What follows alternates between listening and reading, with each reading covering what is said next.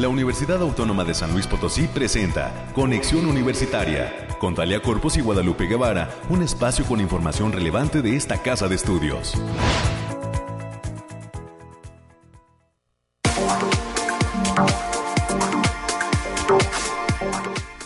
Es mañana de lunes, hoy es 7 de noviembre del año 2022. Muy buenos días a todas y todos. Soy Talia Corpus y a nombre de todo el equipo que hace posible este esfuerzo de comunicación, le doy a usted que ya nos sintoniza la más cordial de las bienvenidas. Esperando además que esté arrancando este lunes con el pie derecho, con eh, pues eh, proyectos por realizar, actividades por llevar a cabo y sobre todo eh, pues ya con descanso, ¿verdad? Este fin de semana, sábado y domingo de descanso para iniciar la semana con mucha energía. Gracias por estar con nosotros. Estamos escuchándonos a través de las frecuencias de Casa Radio Universidad, el 88.5 de FM, el 1190 de AM, que nos permiten tener cobertura en la ciudad de San Luis Potosí capital y el área conurbada y además eh, a través del 91.9 FM cuya sede es eh, el municipio de Matehuala, esta hermosa ciudad y que también nos permite llegar a diferentes espacios del altiplano potosino y al sur del estado de Nuevo León. Al resto del mundo a través de internet en la página radio y televisión.uaslp.mx y les recuerdo que tenemos disponible nuestro canal en Spotify, el perfil La USLP, donde también va a encontrar este podcast, el de Conexión Universitaria. Le platico lo que tenemos preparado para esta emisión. A las 9.20 de la mañana vamos a recibir en los micrófonos al doctor Estefano Santacilia. Él es jefe de posgrado de la Facultad de Ciencias Sociales y Humanidades y nos acompaña porque recientemente fue galardonado por eh, la OIS, una organización relacionada con la educación, y le dieron el galardón Excelencia Educativa Edición México. Además, recibió de esta misma organización un doctorado honoris causa. Para las 9.30 de la mañana nos enlazaremos con la maestra Jessica Gretel Loza. Ella es docente de la Facultad de Ingeniería que en esta ocasión nos va a compartir la invitación a la apertura de una exposición fotográfica que lleva por título Papalotl, Mariposas Indicadoras del Cambio, un evento que tendrá lugar la tarde de hoy lunes en instalaciones de la Facultad de Ingeniería allá en la zona universitaria poniente.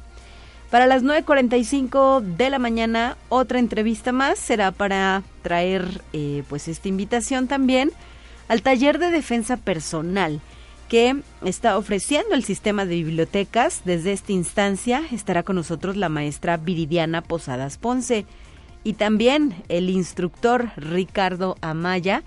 Él además es integrante de la Secretaría de Servicios Escolares de nuestra institución. Así es que ellas y ellos son los invitados de esta mañana.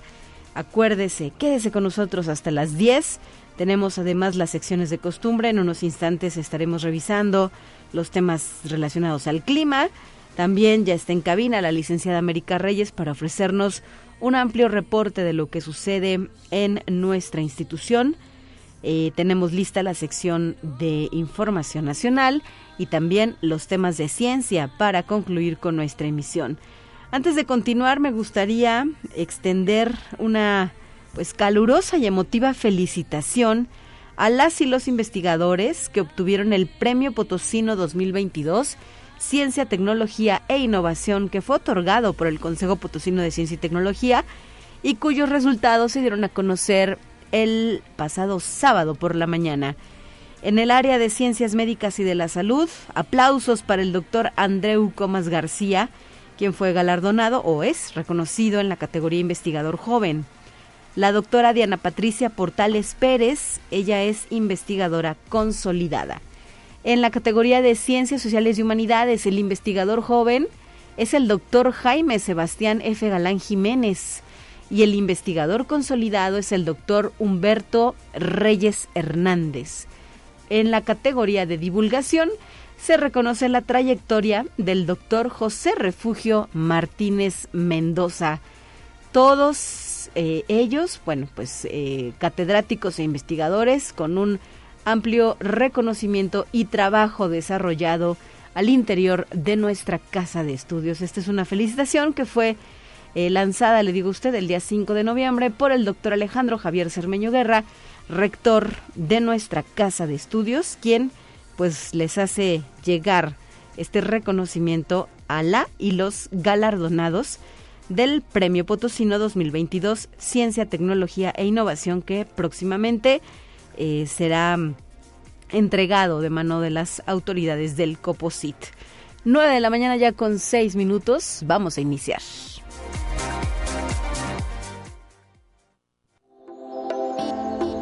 Aire, frío, lluvia o calor. Despeja tus dudas con el pronóstico del clima. Y desde el Bariclim UASLP, Alejandrina Dalemés ya nos ofrece el siguiente reporte. Muy buenos días, Alejandrina, bienvenida. Qué gusto saludarte, Talia, en este inicio de semana. Te traigo el pronóstico más acertado de nuestro estado, que en esta ocasión consta del 7 al 8 de noviembre. En general, para esta semana tendremos cielos mayormente despejados con lapsos de nubosidad de importancia, vientos ligeros a moderados con potencial de ráfagas fuertes para las regiones altiplano y centro. Estas condiciones se presentan debido a una estabilidad atmosférica que mantendrá las condiciones para la mayor parte de la semana aunque se espera la entrada de un nuevo frente frío que podría afectar ligeramente nuestro estado.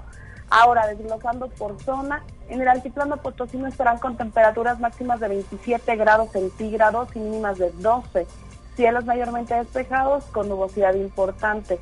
Se prevén vientos ligeros de 10 kilómetros por hora y posibles ráfagas de 20 kilómetros por hora. Habrá potencial de bancos de niebla, así como un ligero potencial de lloviznas dispersas en zonas de la sierra, sobre todo para el martes. Y en la zona media estarán con temperaturas máximas de 30 grados centígrados y mínimas de 19. Cielos parcialmente nublados con espacios de sol de importancia. Se esperan vientos ligeros de 5 kilómetros por hora y posibles ráfagas que pueden superar los 15 kilómetros por hora.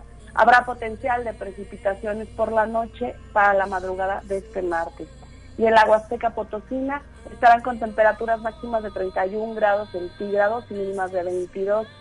Cielos parcialmente nublados con espacios de sol de importancia. Se esperan vientos de 5 kilómetros por hora y posibles ráfagas de 15 kilómetros por hora. No se descartan eventos de precipitaciones generalizadas, sobre todo en zonas de la sierra para lunes y martes. En la capital Potosina se presentarán temperaturas máximas de 26 grados centígrados y mínimas de 10. Cielos mayormente despejados con espacios de nubosidad ligera pero dispersa. Vientos ligeros de 10 kilómetros por hora y posibles ráfagas que pueden superar los 20 kilómetros por hora. Nuestras recomendaciones para estos días, Talia, es avisarles que continúa el factor de radiación ultravioleta a nivel extremo, por lo que se debe considerar no exponerse al sol más de 30 minutos consecutivos en horas de mayor insolación. También avisarles que las, las mañanas se presentan templanas, templadas con bancos de niebla ligeros. Hasta aquí el pronóstico, Talia. Perfecto, muchísimas gracias Alejandrina. Saludos al personal del Laboratorio de Variabilidad Climática de la USLP. Seguimos en contacto, volvemos contigo el próximo miércoles. Gracias, hasta pronto.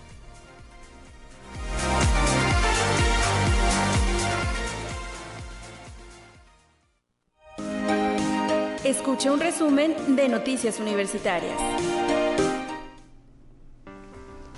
Gracias por estar ya en cabina de Conexión Universitaria. Eh, bienvenida, licenciada América Reyes, integrante de la Dirección de Comunicación e Imagen de la UASLP.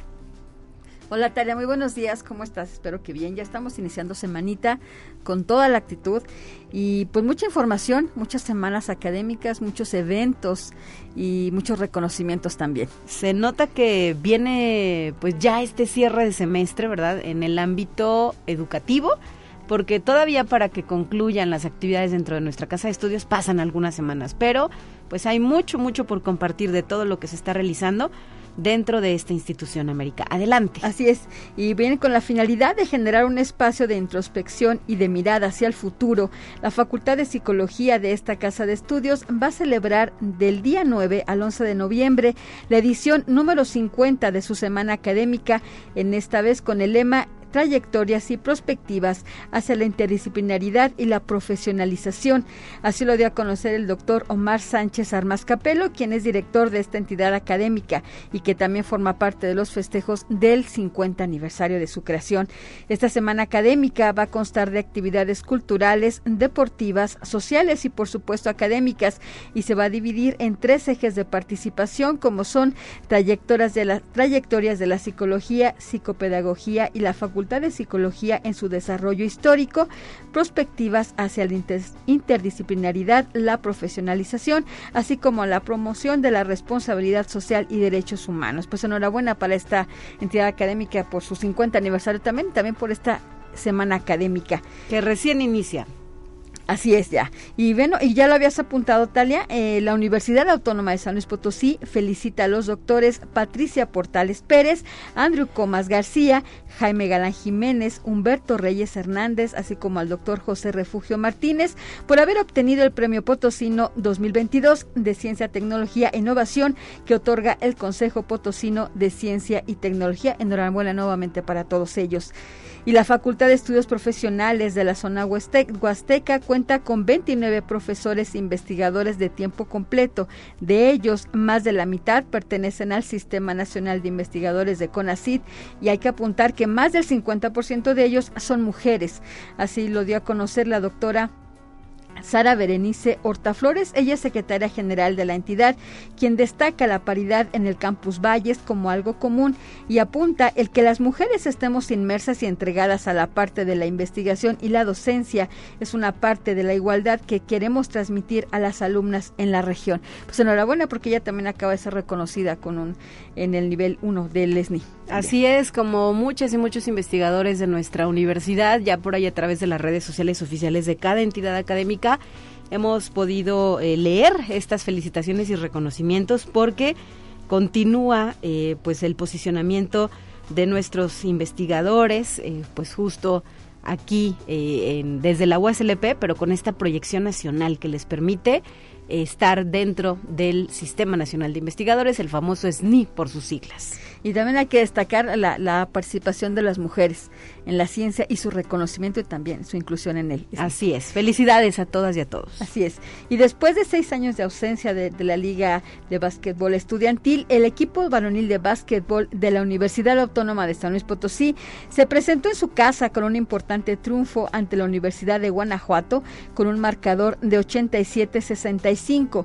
Hasta antes de este encuentro, el equipo de las Águilas había distendido cuatro juegos como visitante en su reaparición en la liga más importante del básquetbol universitario, segunda división, consiguiendo resultados positivos al sumar tres triunfos a cambio de una sola derrota y ahora en su presentación en casa llegó el cuarto triunfo del torneo. Y en lo que se refiere a la actividad del fútbol varonil dentro del campeonato universitario Telmex, el equipo de la Universidad Autónoma de San Luis Potosí continúa sin poder levantar ánimo, muchachos. Y ahora cayó en la cancha de la, de la Unidad Deportiva Universitaria ante el Tecnológico de Monterrey, Campus Guadalajara, con un marcador de tres goles contra cero. Ánimo, todavía tiempo. Así es. Y Marcella Sánchez Pérez es alumna egresada de la Coordinación Académica Regional Tiplano, la COALA, allá en el campus Matehuala. Eh, resultó electa en el programa de prácticas profesionales de la empresa alemana BMW, la joven con mejor promedio de generación de la carrera de ingeniero mecánico administrador y primera alumna de la COALA en esa empresa, comentó que haber sido aceptada en ese programa de prácticas profesionales del fabricante alemán de automóviles ha sido uno de sus mayores logros profesionales y personales. Así que enhorabuena también para ella, muchas felicidades y también siendo mujer, también hay que Y nos escuchan en Matehuala, así es que si usted la conoce, hay que pues aplaudirle y reconocerle este gran paso. Sí, también saludos hasta allá, hasta nuestro campus Matehuala. Y las vacaciones dignas recién aprobadas por el Senado de la República son un avance en los derechos laborales y humanos, pues los trabajadores descansados son incluso más productivos. Así lo consideró el doctor Guillermo Luevano Bustamante, quien es coordinador de la maestría en Derechos Humanos de la Facultad de Derecho Ponciano Arriaga Leija de esta universidad, quien destacó que este hecho es relevante per se, puesto que desde hace 50 años no se estandarizaban los periodos vacacionales en México, pues también es un gran gran logro para todos y todas las trabajadoras. Ya falta poquito para que sea una realidad. Eh, lo aprobó el Congreso, bueno, la Cámara de Diputados, luego el Senado, regresa a Cámara de Diputados para que se publique y sea una realidad en 2023 esta ampliación de 6 a 12 días de descanso por el primer año de labores y así algunos días más se va incrementando conforme transcurre el tiempo y pues sí, un pequeño gran paso, ¿verdad? A favor de nosotros los mexicanos que se sabe, pues somos los que más horas trabajamos, pero eso no siempre repercute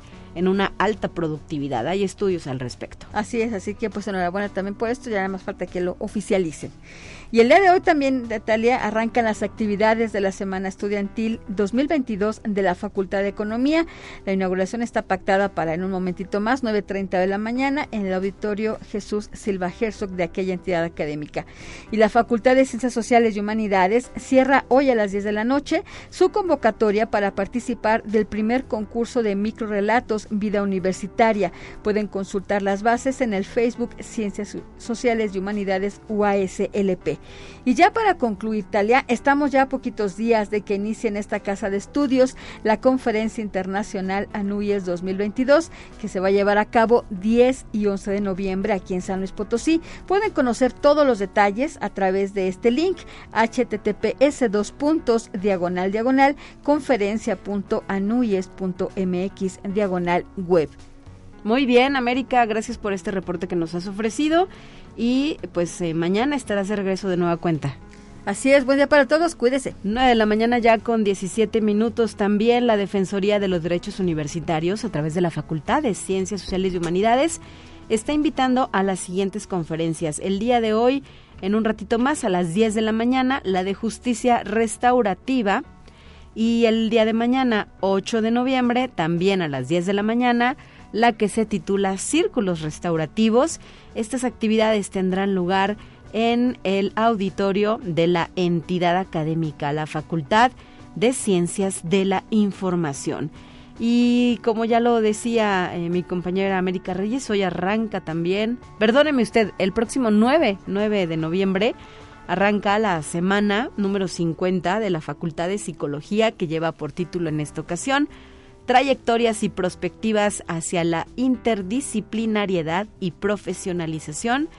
A través de su página de Facebook se está eh, divulgando eh, pues las actividades que tienen eh, programadas para llevar a cabo para disfrute de su población académica y estudiantil que ya está lista para participar. Y desde el sistema de bibliotecas, específicamente el Centro de Información en Ciencias Biomédicas, están invitando a aquellas personas jóvenes que quieran eh, pues ser doctores para que justamente eh, pues asistan a un par de conferencias que están programadas para el próximo 10 de noviembre donde estará participando el estudiante de la Facultad de Medicina Gabriel Izquierdo al, al Ayala. Él ofrecerá la conferencia Permite que te digan de qué eres capaz. A las 12 del día es la cita, la entrada totalmente libre. Y el 11 de noviembre será el turno de Luis Alberto Mendoza Sierra, también alumno de la Facultad de Medicina, quien abordará el tema Perseverancia en la vida universitaria, el valor de tus sueños. Esto es parte de las actividades de la cuarta Semana Estatal de Ciencia y Tecnología que a lo largo de todo este mes de noviembre se lleva a cabo en las cuatro regiones de nuestra entidad. Así es que algunos temas más de la agenda universitaria. 9 con 20, vámonos a nuestra primera entrevista. Te presentamos la entrevista del día. Y esta mañana ya se encuentra preparado en la línea telefónica nuestro primer invitado, el doctor Estefano Santacilia, jefe de posgrado de la Facultad de Ciencias Sociales y Humanidades y un eh, gran amigo de estos micrófonos de Conexión Universitaria. ¿Cómo estás, doctor? Qué gusto escucharte esta mañana. Buenos días, muchas gracias por la invitación, estoy muy bien, gracias. Hacía un rato que no, no platicábamos contigo, ¿verdad? Eh, después de, de, que cada semana te recibíamos en nuestras colaboraciones, pero hoy además, eh, pues es una ocasión especial ya que eh, el motivo para platicar en los siguientes minutos es eh, que ha sido reconocido por la Organización Internacional para la Inclusión y Calidad Educativa Hace algunas semanas obtuviste dos premios. Uno es el galardón Excelencia Educativa Edición México y otro es la entrega de un doctorado honoris causa. Platícanos cómo es que sucede esto, doctor Estefano Santacilia, eh, y pues qué implica para tu trayectoria contar ahora con este tipo de reconocimientos. Adelante, por favor. Sí, bueno, pues estoy la verdad eh, muy agradecido. Eh, es un premio que es, es, vale para toda Latinoamérica y es que otorga esta organización de la cual son partes pues catedráticos de, de toda la de toda la academia latinoamericana de los diferentes países. Y eh, la verdad ha sido una sorpresa, eh, sobre todo porque em, el galardón implica precisamente varios niveles y el segundo nivel es precisamente este reconocimiento honoris causa de un doctorado. Claramente no es un doctorado otorgado por una universidad, pero sí reconocen como honorario, ¿no? Pues el título de doctor que me quieren otorgar. Y la verdad fue algo muy lindo. Bueno, para mí, para mi carrera es como un aliciente, es como una algo que me empuja a trabajar siempre mejor, pero a la vez sí me da mucha felicidad porque pues eh, uno pues siente pues el reconocimiento ¿no? además del trabajo de cada día pues con respecto también a la, a la academia pues y a los diferentes representantes de, de, los diferentes países latinoamericanos claro eh, cómo es que te involucras con esta organización eh, internacional para la inclusión y calidad educativa, hay que afiliarse, te invitan, ¿cómo participas sí, La verdad, pues yo recibí eh, diferentes eh, pues señalamientos en los años, pero decidí afiliarme solo pues en este año. Y pues una vez afiliado me pidieron pues mi currículum y desde entonces pues me propusieron participar a la pues, a la posibilidad de competir para recibir este galardón y pues tuve que pasar diferentes elecciones, la verdad no me lo imaginaba porque era el recién llegado y pues al final sí, cuando pues yo ya pensaba que, que, no, porque no me llegaban noticias, pues sí, al final me llegó la noticia de que sí habían decidido para ah, premiarme con este galardón. Em, es como un concurso interno, déjame plantearlo así. Sí, pues es que es como un concurso interno, pues con, que tiene que ver con todos los miembros de la asociación, la cual cuenta con miembros de todos los países latinoamericanos. Ok, y en esta ocasión pues se impone México a través de tu figura, ¿verdad, doctor Estefano Santacilia?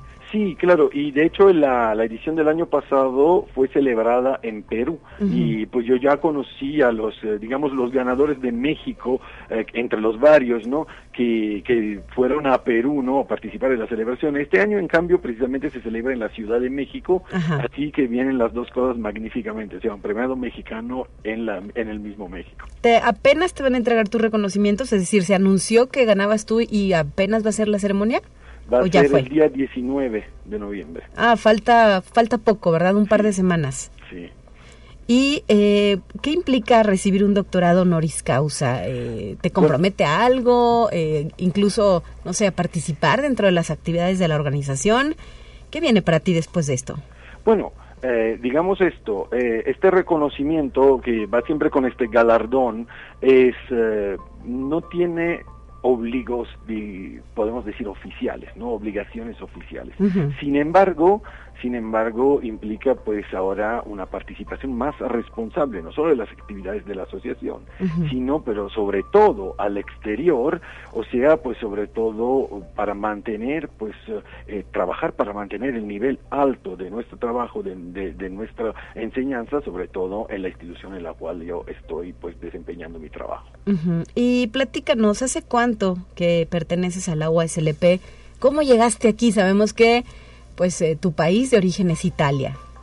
Sí, yo llegué aquí eh, pues con un concurso fundamentalmente. Estaba concursando y ya conocí a México por mis colaboraciones en la UNAM, en la UAM y eh, por la Universidad de Puebla, la UAP, perdón. De sí, la Benemérita. Sí, exacto, y la Universidad de Morelia y pues mm, la verdad fue casual en el sentido de que yo iba buscando convocatorias y un amigo me la pasó, llegué a la USLP, la cual tengo que decir que me recibió magníficamente y en la cual pues, encuentro trabajando desde casi seis años, en enero serán seis años, eh, tratando de hacer lo mejor posible y tratando de compartir toda mi experiencia, mis ideas, ¿no?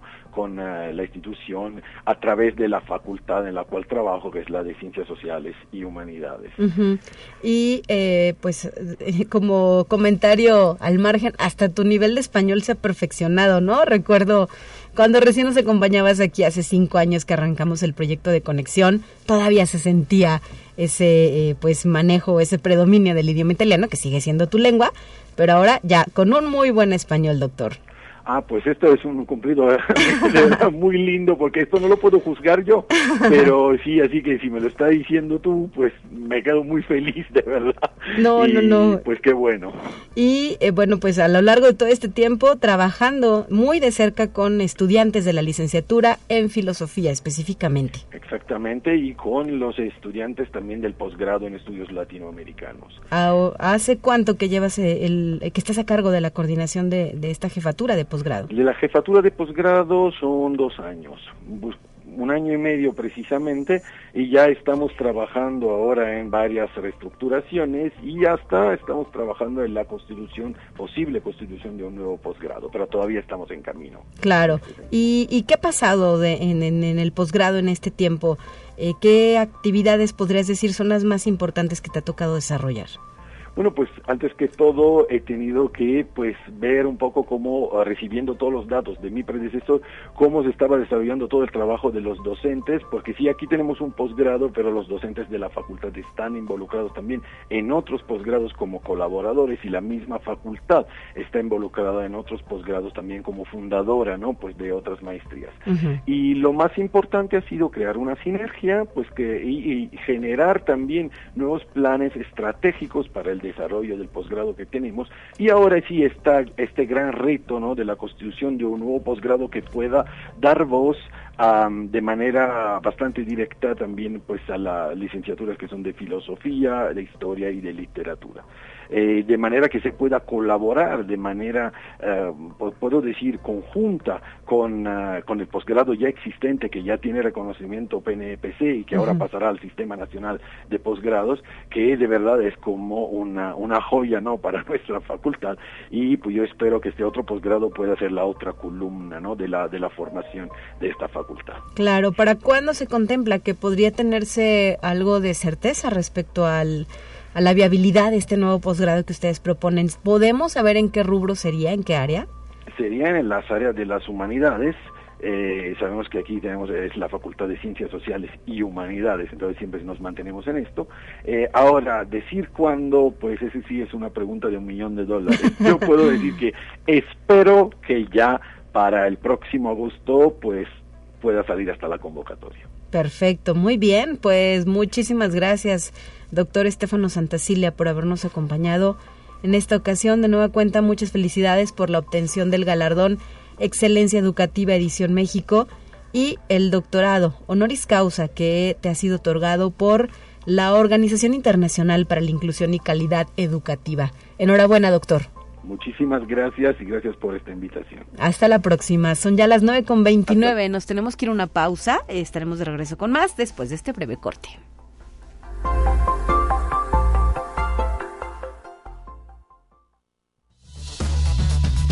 Vamos a una breve pausa. Acompáñanos.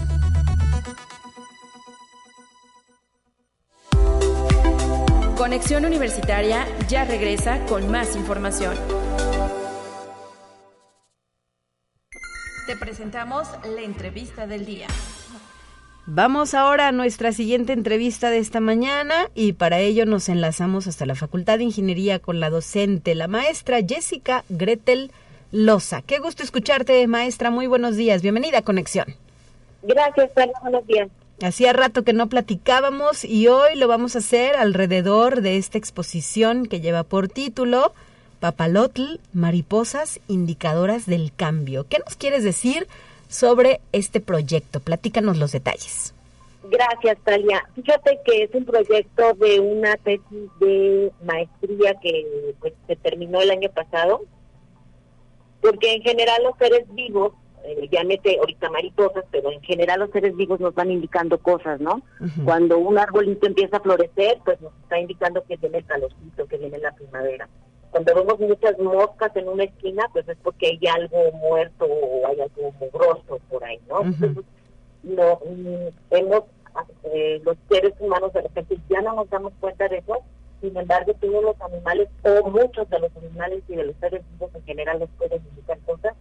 Y las mariposas pues no son la excepción, además de que son hermosas, además de que son este, unos animalitos este, eh, especiales por la metamorfosis y todo lo que tienen, además nos indican cuando un sitio tiene buena calidad del ambiente o mala calidad del ambiente. Muy bien, y este proyecto, eh, ¿qué buscaba o qué pretendía este proyecto del que nos hablas, el proyecto de tesis? Fíjate que empezó para saber qué mariposas había en el Valle de San Luis, que empezamos, ¿no? Porque pues sí, México es, es este, mega diverso y tiene un chorro de plantas, sinfín de animales, pero no los conocemos. Entonces todo fue a raíz de, de conocer qué era lo que teníamos en San Luis Potosí y sus alrededores, lo que se denomina el Valle, Ajá, se encontraron más de 100, co- como 120 especies diferentes en lo que es el valle, sí. eh, incluyendo la mariposa monarca, que es migratoria, que pasa por aquí, pues que ahorita ya está pasando de Ujú. Entonces, este, a, a raíz de ahí nació eh, como una tesis de licenciatura, y en la tesis de maestría, pues era hacer como, ahora que sigue, ¿no? ¿Dónde están las mariposas? ¿Cuántas hay? ¿Qué especies hay?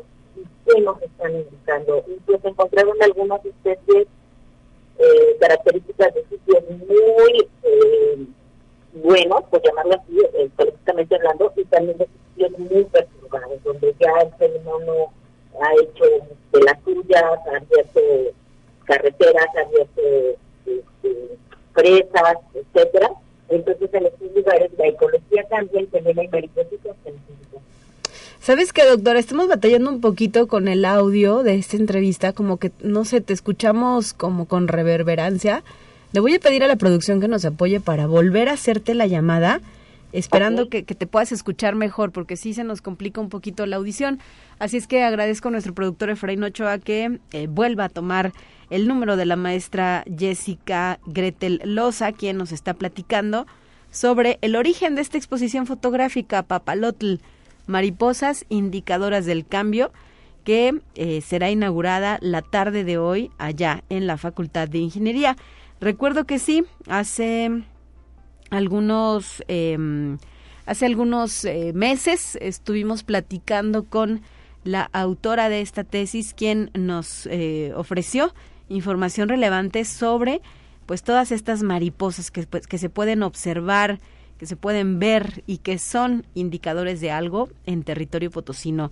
Por ello, pues no está de más hacer esta invitación a la población para que también las cuide, las alimente, las respete sobre todo, ¿verdad? Evitemos matarlas, evitemos hacerles daño, finalmente forman parte de nuestro ecosistema y son elementos que debemos mantener.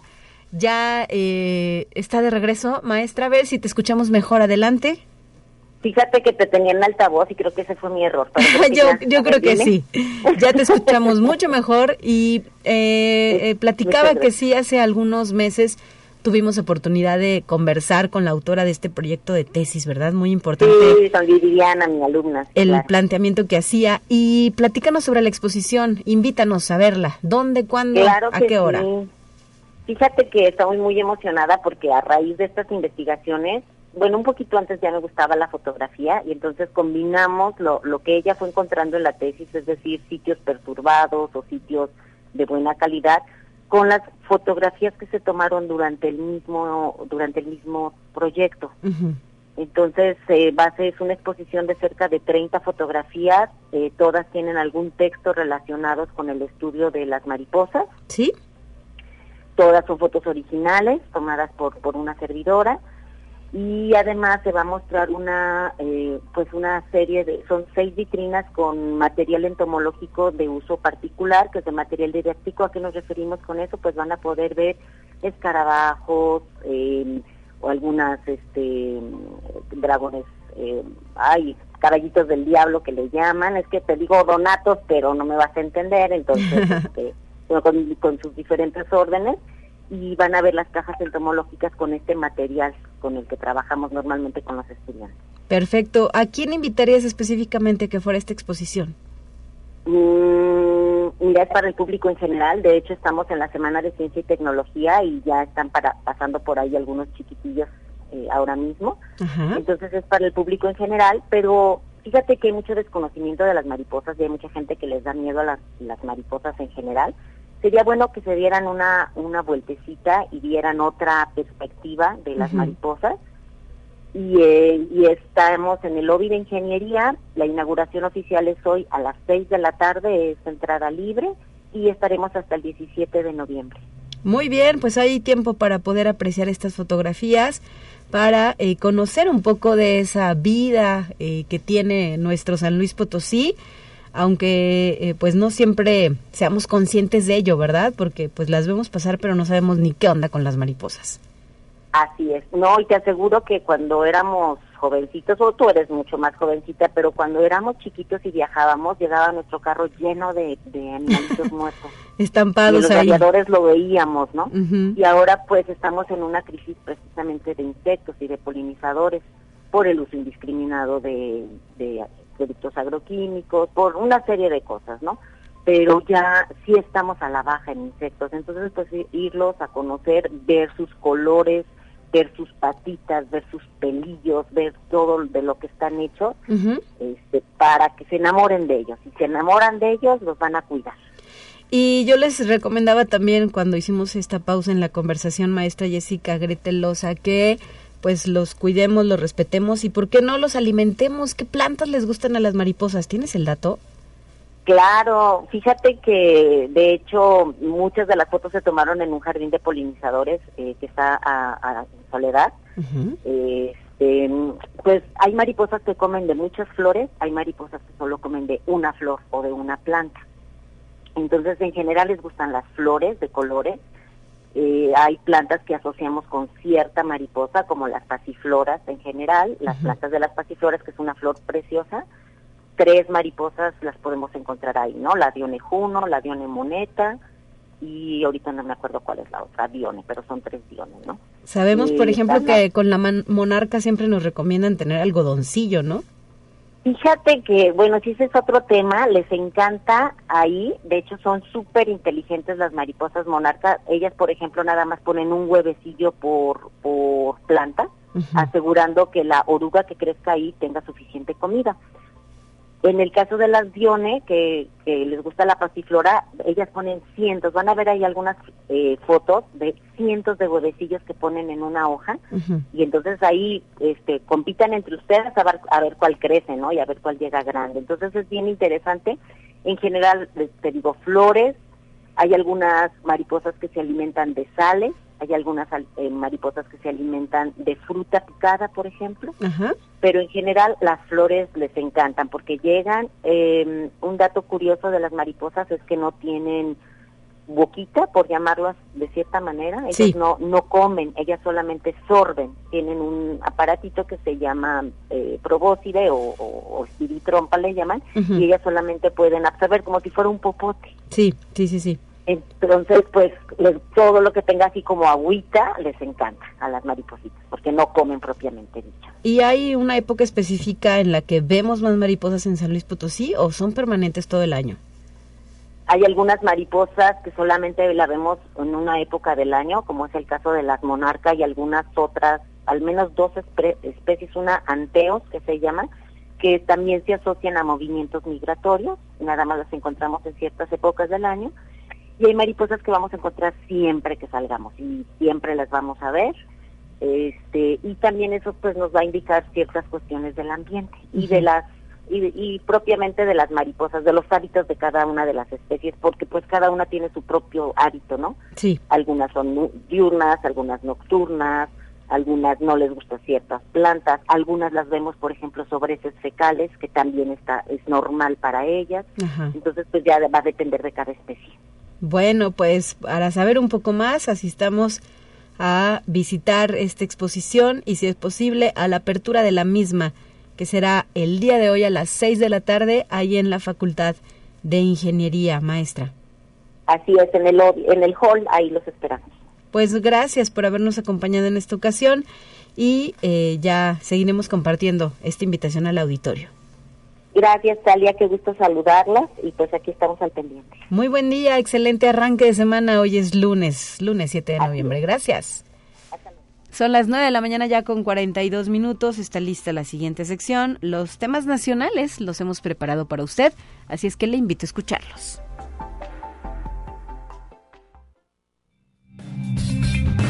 Entérate qué sucede en otras instituciones de educación superior de México.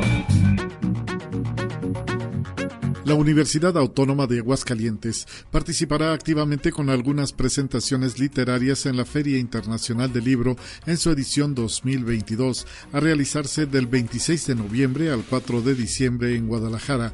Así lo dijo la maestra Marta Esparza Ramírez, jefa del Departamento Editorial de la Dirección General de Difusión y Vinculación de la institución, quien destacó que, como editorial, la Universidad Autónoma de Aguascalientes realiza coediciones de la mano de otras instituciones educativas y editoriales privadas y se preocupa que sean sellos de calidad como Sexto Piso o Almadia. Conexión Universitaria. El registro más antiguo del llamado fenómeno ovni data del 27 de abril de 1897, cuando el periódico El Universal retomó una nota publicada en un diario de Texas llamada El monstruo aéreo, que relata cómo un hacendado en la zona vio un objeto que surcaba el cielo, parecida a los buques balleneros. Esta nota forma parte de la exposición 125 años de noticias sobre objetos voladores no identificados en la prensa mexicana, que se presenta en la Hemeroteca Nacional de México de la UNAM y que permanecerá abierta al público hasta el 9 de diciembre próximo. Conexión Universitaria. El Instituto Politécnico Nacional entregó el diploma a la excelencia académica a 1.225 alumnas y alumnos de 20 unidades académicas de nivel medio superior, quienes obtuvieron promedios de 9.5 a 10 en el ciclo escolar 2021-2022. Durante la ceremonia celebrada en el Centro Cultural Jaime Torres Bodet, el director general del Instituto Politécnico Nacional, Arturo Reyes Sandoval, entregó reconocimientos a un grupo representativo de 84 alumnas y alumnos que lograron los promedios más altos de sus carreras en cada una de las unidades académicas. Conexión Universitaria. La Universidad Autónoma Metropolitana ocupa la posición número 4 en México y 31 de América Latina de entre 700 instituciones de educación superior evaluadas de 71 países por el rendimiento de su sustentabilidad social y medioambiental, de acuerdo con el QS World University Rankings Sustainability 2023. A nivel mundial se ubicó entre el lugar 501-550 con un impacto ambiental de 453 y más 501 de impacto social.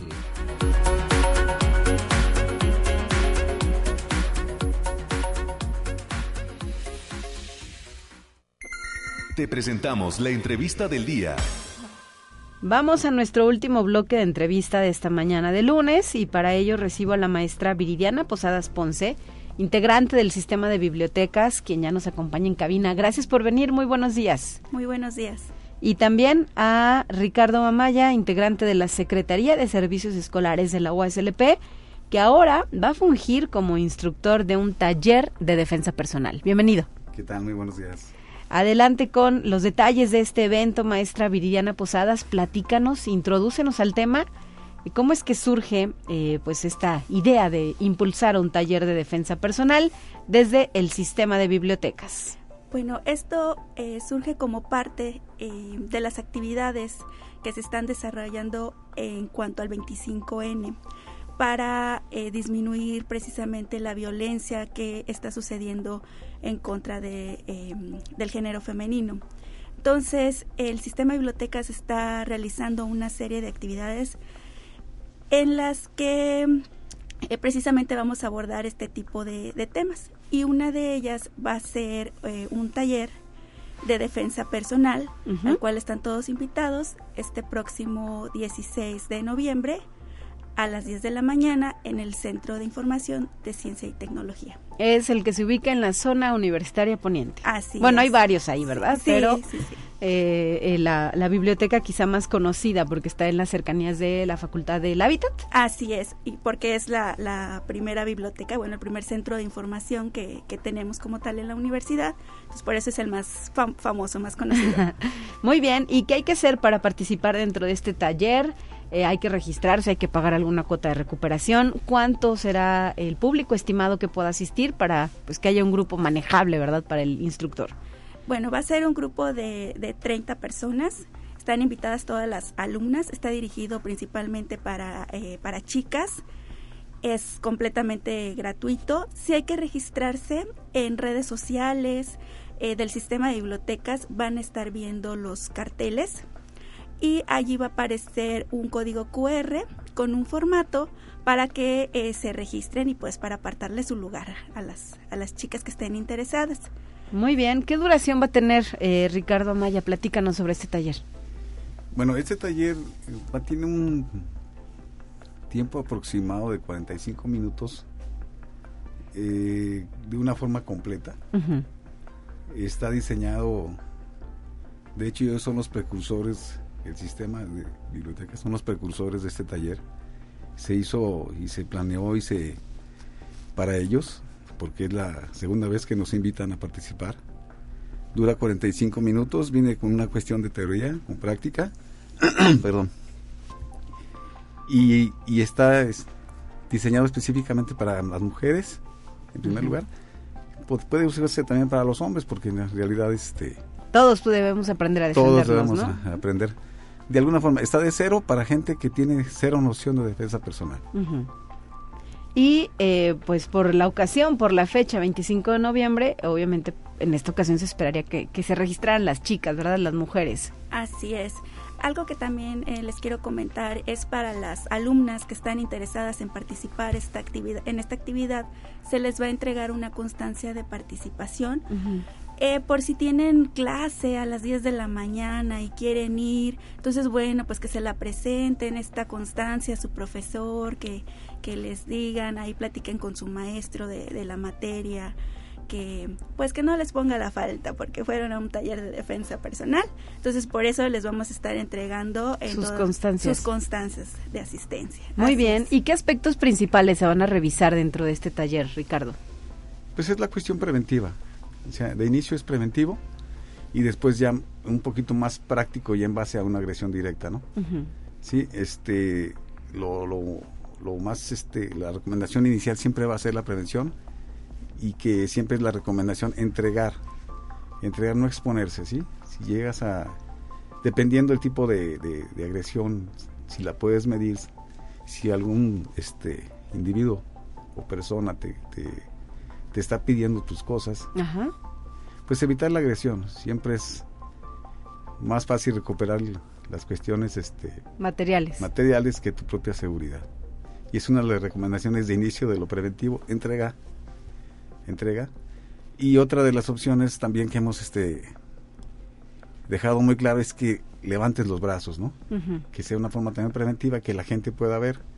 En este taller han estado gente de, de policía, gente de la judicial, y hemos estado, les hemos dado esa observación, al estarlo dando, impartiendo ya en muchos lugares. Ellos saben que el momento que tú levantas los brazos ya es una cuestión de, de. Rendición. Exactamente. No, y aparte de, para los demás, para la gente, para el entorno, Ujú. que se den cuenta que estás en un problema. Ya no es el jaloneo con alguien, Ajá. sino que desde inicio de prevención levantes tus brazos y la gente alrededor del entorno se dé cuenta que tienes un problema. Ya no es el jaloneo que me está quitando la bolsa, ¿no? Ni- Y que quién sabe quién sea el bueno o el malo, ¿no? o que ándale. Eso es importante, porque al al final de cuentas alguien interviene y le, le pueden decir es mi marido y él puede hacer lo que quiera, ¿no? Ajá. Bueno, eh, pues hay detalles de este taller de defensa personal y platícanos sobre tu trayectoria, cómo es que te involucras en esto, qué formación tienes. Bueno, pues yo tengo aquí en la universidad ya 37 años de servicio. Venía ya con, una, con el antecedente de, de juvenil de entrenamiento.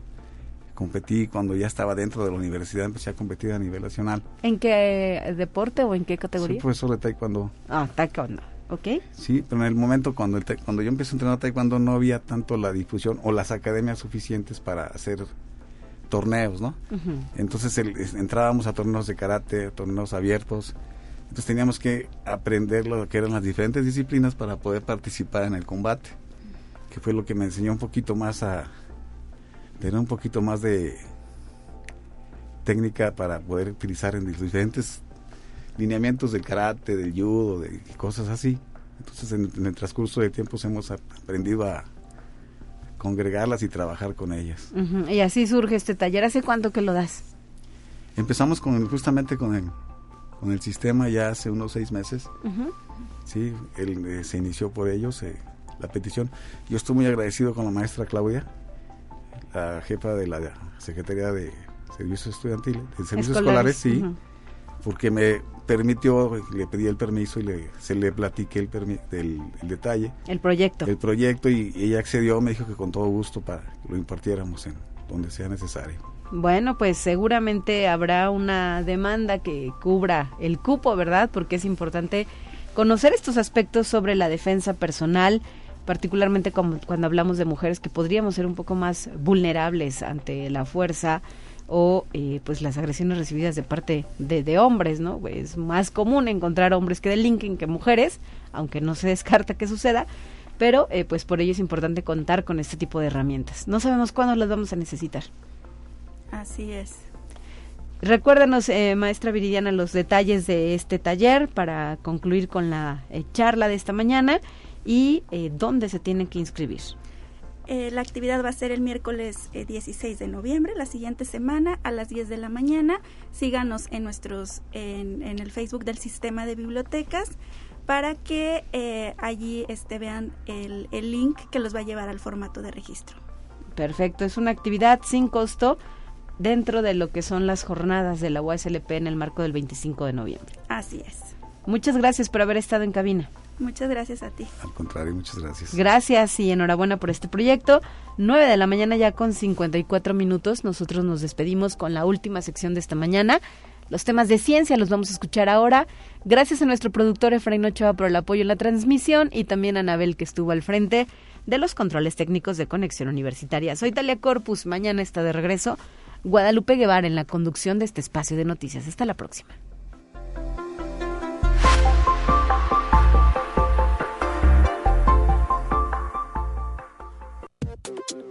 Así avanza la ciencia en el mundo. Descubre investigaciones y hallazgos que hoy son noticia.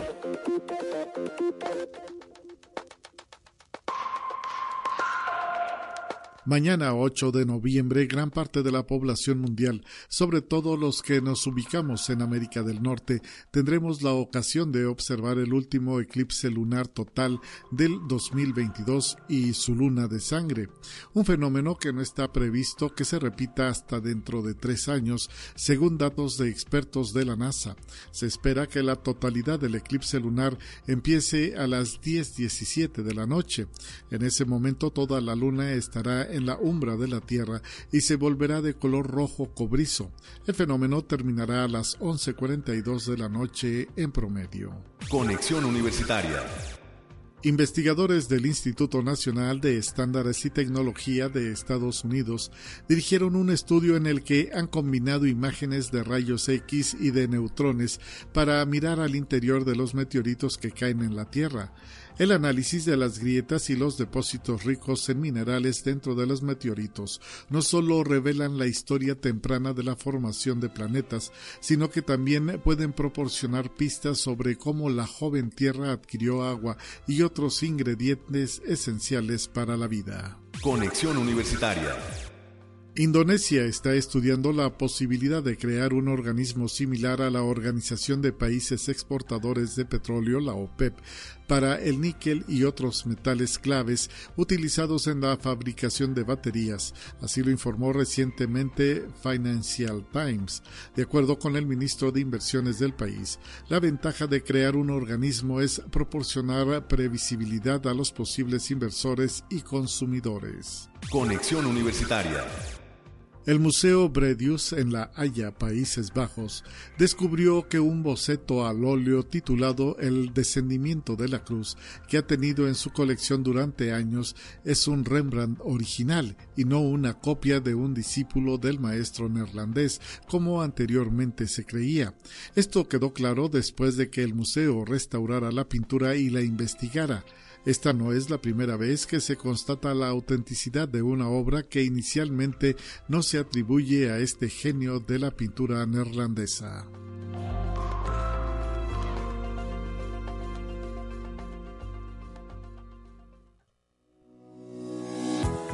La Universidad Autónoma de San Luis Potosí presentó Conexión Universitaria con Talia Corpus y Guadalupe Guevara. Sintoniza de lunes a viernes de 9 a 10 horas en Radio Universidad 88.5 FM y 1190 AM en San Luis Potosí. En el 91.9 FM con cobertura en el Altiplano Potosino. O en el resto del mundo por el portal www.uaslp.mx y la app UASLP de descarga gratuita.